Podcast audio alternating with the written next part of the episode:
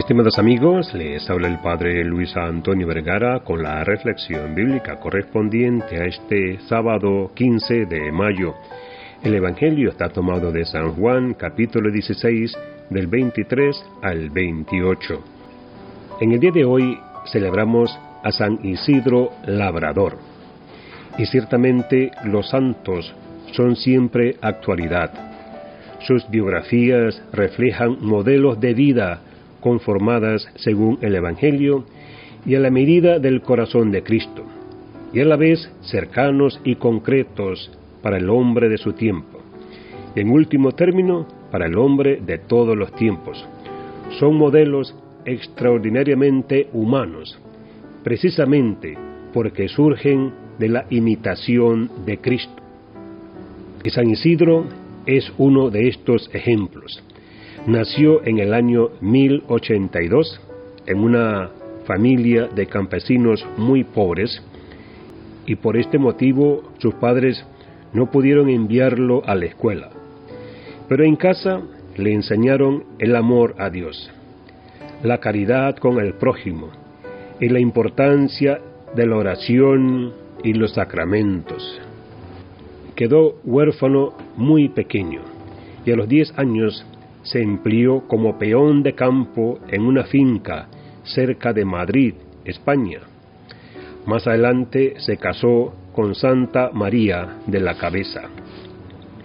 San Isidro empezaba su día participando de la Santa Misa.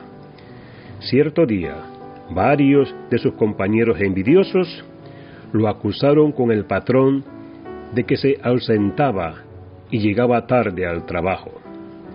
El dueño constató de que era cierto, pero también notó que, mientras San Isidro estaba en la misa, un personaje invisible, quizás un ángel, guiaba a los bueyes en el arado como si el santo los estuviera dirigiendo.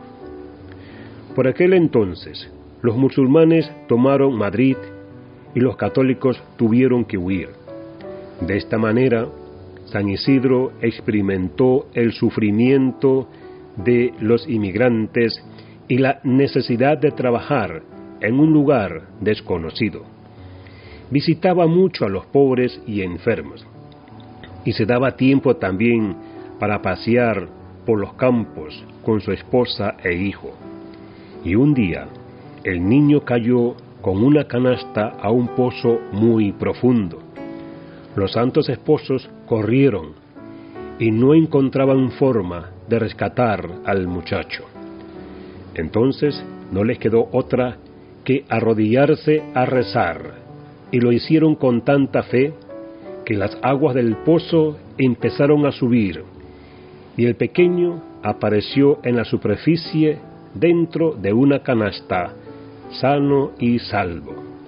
Al retornar a Madrid, San Isidro trabajó como obrero en una finca y los otros peones lo acusaron con el dueño de que trabajaba menos por ponerse a rezar e ir al templo.